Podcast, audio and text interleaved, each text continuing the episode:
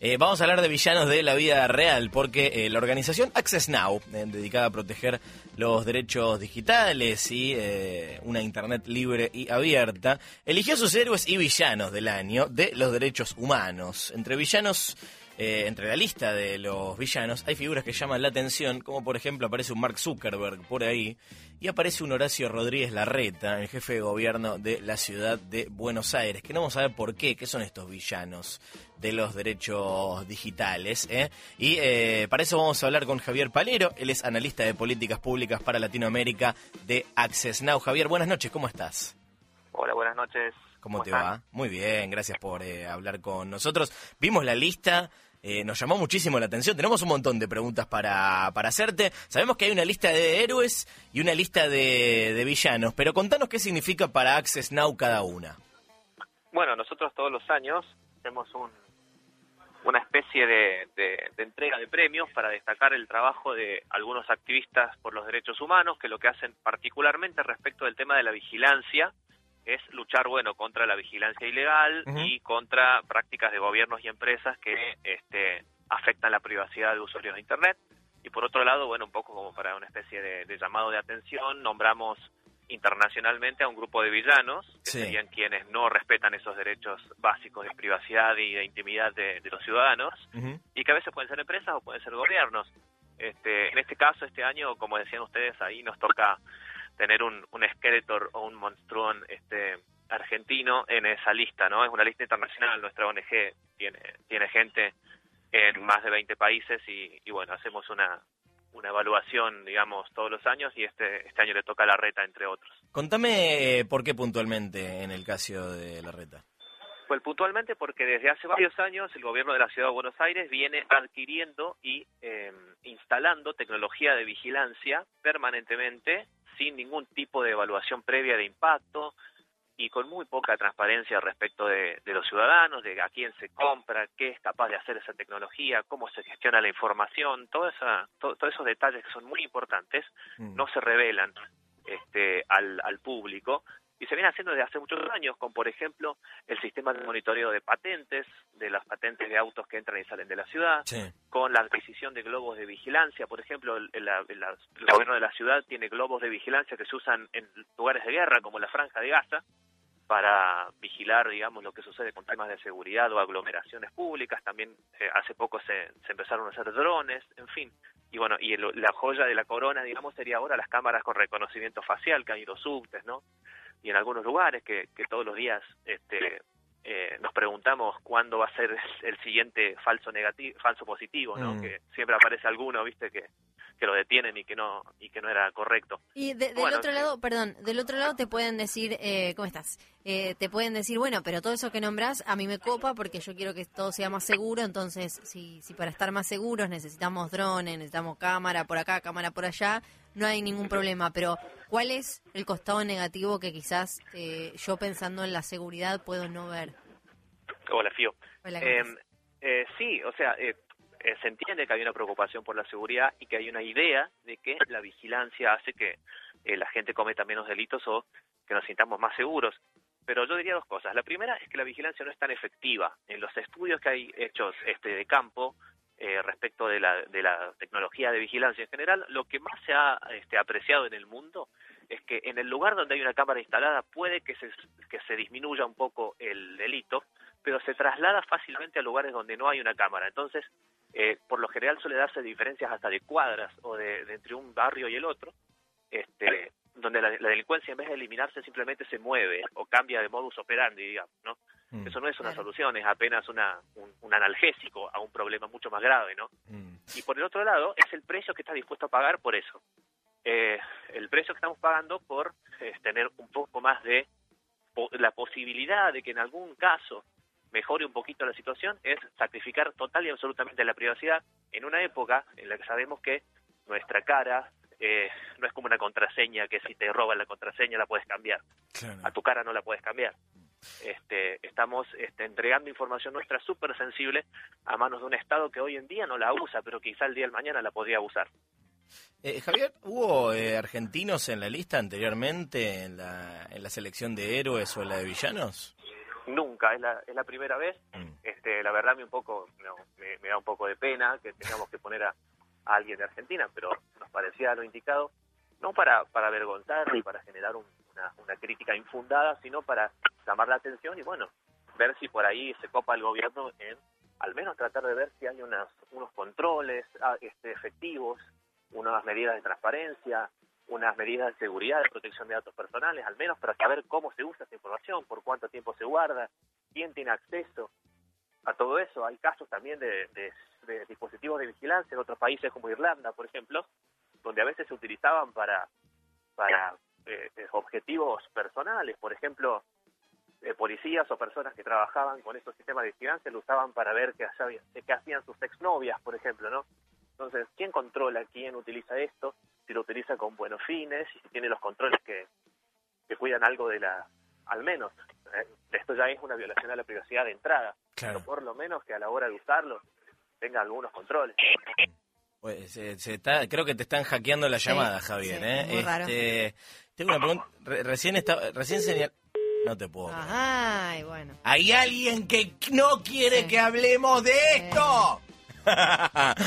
Estamos hablando con Javier Palero de eh, Access Now. Eh, confeccionaron una lista que ahora le vamos a preguntar cómo, de qué manera eh, se seleccionan los nombres que están, tanto la de héroes como de villanos, porque imagino que también deben tener como una buena cantidad de gente de, la que está lista para salir a, a bardear cualquier ataque a la, al, gobierno, como Cucas agarre la pala.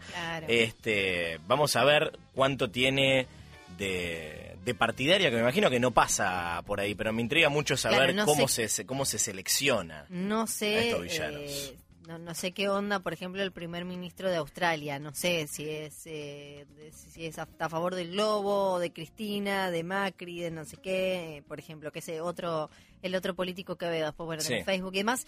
Me gusta mucho el mensaje que, que ponen eh, el mensaje de, este premio al villano, que es, llegaste a un momento crítico en el que tenés que hacer una tomar una decisión. Puedes seguir por este camino o podés empezar a ver cómo impacta esto en las vidas y todo. Vamos a preguntarle a Javier. Javier, ¿estás ahí? Sí, sí, sí. Es, raro, ¿no? Siempre pasa una cosa. Es curioso. Una cosa fantástica cuando uno habla de estas cosas. Es no, pero, es un problema de señal. Estoy en un lugar con una señal medio complicada. Bien, bien. Este, quiero saber eh, simbólicamente qué, qué significa esto, ¿no? Suena que es como una, una advertencia, un llamado de, de, atención. Eh, eh, ¿cuál, ¿Cuál es el valor simbólico que tienen estos antipremios, digamos? Y el valor simbólico que pueden tener es que se llama la atención de la comunidad internacional, eh, hay, hay medios también de prensa como ustedes que se hacen eco de, de, estas cosas que suceden y pueden servir para, para que nos atiendan básicamente, para que mm. nosotros podamos llegar y que el gobierno nos trabaje con la sociedad civil, como se suele hacer en, en, muchos lugares del mundo, para tratar de hacer que al menos cuando una mala idea como esta se, se, se, extiende tanto, ¿no? que se haga al menos con los controles que hace falta, eh, para saber quién lo usa, cómo lo usa, para qué, cuánto tiempo se guarda la información, un montón de cosas, ¿no? Fíjense que muchas veces nos preocupa que la Face App o que Facebook o alguna aplicación junte información sobre nosotros, eh, por, porque qué puede pasar con esa con esa data, ¿no? Sobre nuestra cara, sobre mm. nuestra vida, nuestra movilidad, etcétera. Y de repente con un Estado que es eh, un organismo que tiene, por ejemplo, el uso de la fuerza pública, la policía, eh, de su lado, y que puede hacer mucho más daño si alguna vez cayera en malas manos, eh, qué podría pasar. Imagínense si puede aparecer un gobierno este, autoritario el día del mañana o eh, algún mal uso que haga alguna algún ente corrupto dentro de las fuerzas de seguridad. Se pueden pasar cosas. Vivimos en un país en que esas posibilidades no son tan tan locas, ¿no? Eh, ¿se, ¿Lo notificaron a la reta del, del premio? ¿Se hizo cargo? Eh, mandamos un mail, por supuesto, para, para este, informarle, pero bueno, no recibimos este, respuesta oficial. Este, pero bueno, siempre estamos abiertos a, seguir con el diálogo y, esperamos que por ahí se cope, ¿no? Es, de hecho, hemos tenido casos anteriormente con, con villanos de otros países o particularmente de empresas en los que hasta inclusive se ha enviado gente a recibir el premio y, se, ha, y se ha empezado un diálogo porque es también un poquito, de una forma un poco más, más divertida, si se quiere, pero para, para marcar un diálogo y se han empezado diálogos y se han hecho cambios este muy interesantes. Y este año, por ejemplo, también tenemos empresas como, por ejemplo, Facebook y Amazon también. De hecho, Amazon vende una tecnología de reconocimiento facial que se llama Recognition, que, que, bueno, por la forma en la que la desarrolla y la vende, también eh, le dimos ese premio, ¿no? Porque no hace una evaluación de a quién vendérsela. Mm, eh, me, llama la atención también eh, que en, la, en Ciudad de Buenos Aires, desde el, desde el gobierno, eh, han, sido, no, no, sé en este momento, pero una época en la que eh, se hablaba mucho de gobierno abierto, de datos, de, transparencia, de trabajar en todo lo que es la participación ciudadana,